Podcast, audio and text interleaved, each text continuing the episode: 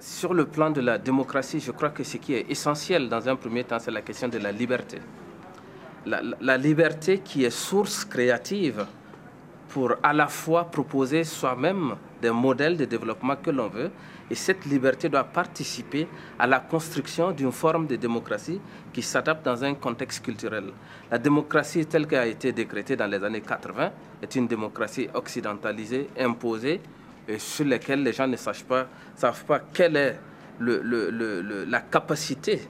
de sanction ou de récompense d'un bulletin de vote, parce que ce n'est pas adapté à la culture. Et si on a cette liberté de parole, la capacité de critiquer, mais une critique objective, qui permet tout simplement à tous les acteurs de dire nous, nous voulons tel et tel aspect en termes de développement, en termes de gouvernance de nos institutions, en termes de capacité de sanctionner ceux-là qui gouvernent, en ce moment, on peut bâtir d'autres formes de développement liées aux activités économiques parce que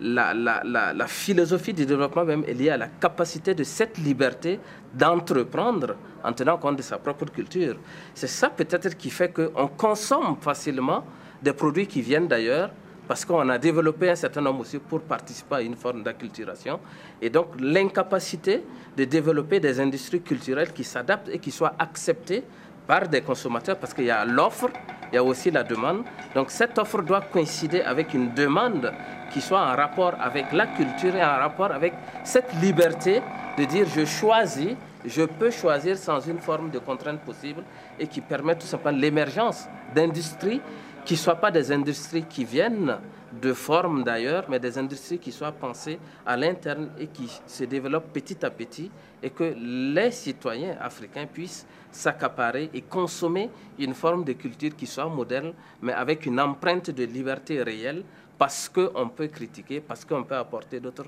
formes de réponse. Et s'il n'y a pas une coïncidence de ces deux formes-là, même si on développe d'autres formes d'industrie culturelle, je pense que ça peut vouer à l'échec.